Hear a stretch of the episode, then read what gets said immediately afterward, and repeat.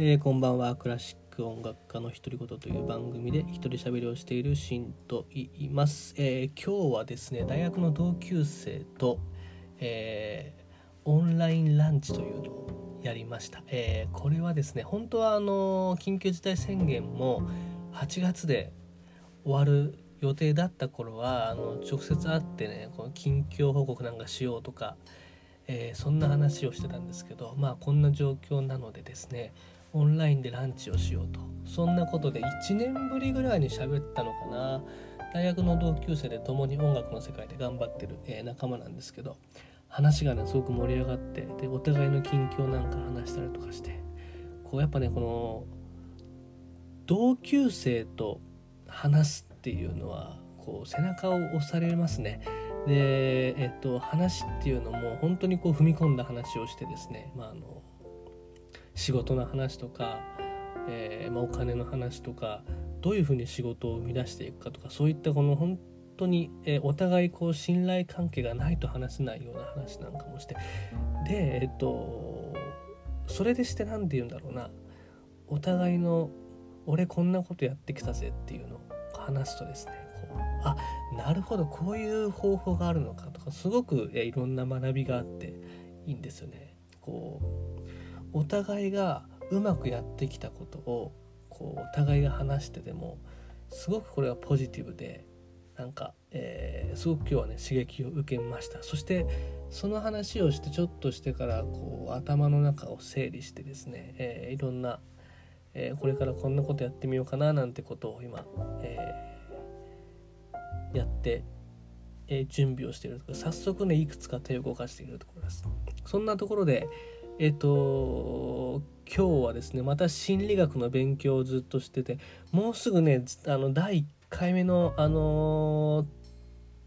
テストがあるんですけどね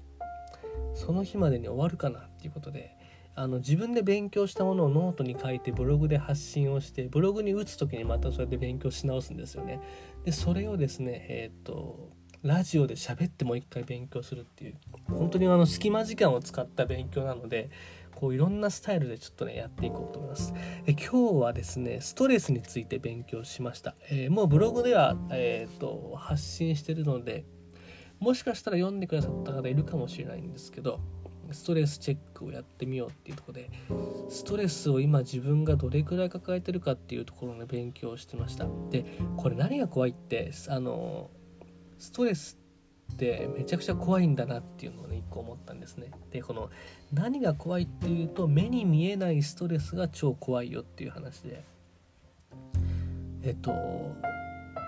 まず、えー自分はストレスを自覚できてるかどうかっていうところから入ってったんですね。で例えば体に不調があるとか気持ちの落ち込みが激しいとかでそういったストレスってまあ自覚ができるというところなんですね。なんかちょっとなんか仕事に行くのが嫌だとかなんかちょっと気分が落ち込んでああこれきっとストレスなんだろうなみたいな。で逆にこの目に見えないストレスっていうのを自覚するのは難しいっていうところですよね。で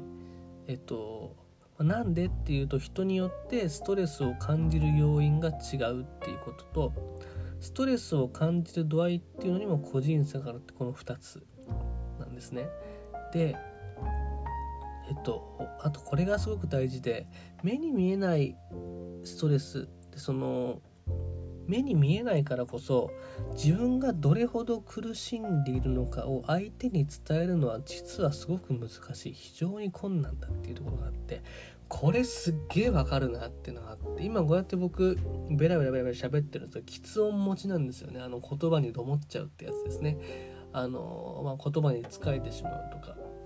改まった場所、えー電話とかね。あとあの小学校の音読の授業とか、まあ、地獄でしかなかったんですけどそんな、えー時にやっぱりそのストレスっていうのを感じてたことがあったんですよね。でもこれなんだろうな。そのその時間そのその授業の時間が来ると心臓がドキドキしてきてこうちょっと気持ち悪くなるようなことがあったんですけどこれを伝えるのはすごく難しかったなっていうのをね思い出しましたでえっ、とまた日常生活で、いろいろ追われてることとか他に考えなければならないことがあるとつい、えー、まあ、自分のことは後回しになっちゃうっていうこともあると思うんですよね。でそんなところでですねストレスを抱えてしまってるのは危険ですよっていうので、まあ、ストレスは非常に恐ろしい側面を持っているっていう書いてあります。これ赤い線が引いてあるんですけど、まあ、少し気分が落ち込むとかやる気が出なくなるといった、まあ、軽い精神的な苦痛でとどまればね、まあ、これもいいとは言わないけどまあまればまだいいと。ただうつ状態とか、えー、精神的な病に発展することも大いにあるっていうことは知っておきたいそしてそれに加えてやっぱその体に、えー、症状が出てしまう、えー、精神的な症状を超えると今度は身体的な症状が出てきてしまうっていうところが一番恐ろしいとこだっていうのがですね、えー、僕が読んだ本に書いてありました。あそのストレスっていうのはこうどうしてもつい軽く見てしまいがちなこともあるんだけど、えー、放置しとくと非常に危険な、えー、症状となってですね、えー、僕らを苦しめてしまうっていう可能性があるので、えっとストレスっていうのは、まあ、あんま軽く見ない方がいいぞっていうところですよね。でなんかストレスチェックってやったんですよ。えっ、ー、と15個質問があってで僕ね3つだったんですよその15個の質問の中で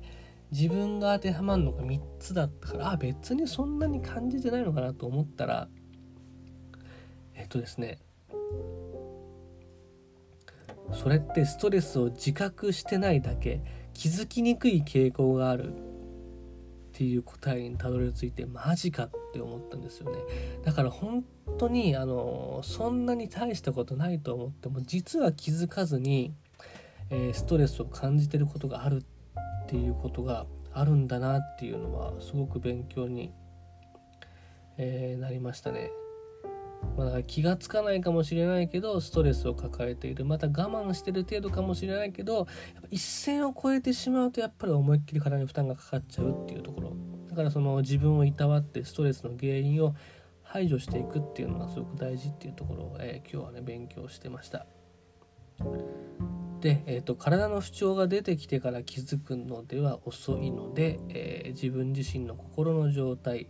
自分をいたわることを意識して生活するのがいいですよっていうところが今日のまとめになってますねこれノートだと。でえっと定期的なねストレスチェックがおすすめだそうです。これ赤い線が2本も書いてあるってことは多分これ大事なんでしょう。こんなところをねあの今日は、えー、勉強してました。この自分で勉強したことをノートにまとめて喋るって難しいっすね。まだこれ多分全然俺頭に入ってねえんだろうなこれ。まあ、そんな感じで、えっ、ー、と、今日はですね、こんなストレスの勉強をすいません、でもね、気づきにくいって、僕、基本的に僕鈍いので、気づきにくいってよくあるんだよな。でもこれはね、衝撃的でしたね。ストレスチェック15個問題があって、3つしか当てはまんないから、まあ、大丈夫かなと思ったら、そうではないっていうことが、これがなかなか衝撃だったんですけどでもこうやってあのストレスチェックとかやってみるとなかなか面白いですね。自分がどんな時にストレスを感じるのかとか改めて分かるのでなかなか面白かったです。ということで今日はこんな感じで喋ってみました。えーと次回はですねえっと、ストレスのセルフマネージメント法っていうのを勉強してこれをねまた喋ってみようと思います。こんな感じで今隙間時間に心理カウンセラーの勉強をしております。じゃあこの辺でおしまいにしましょう。ご拝聴ありがとうございました。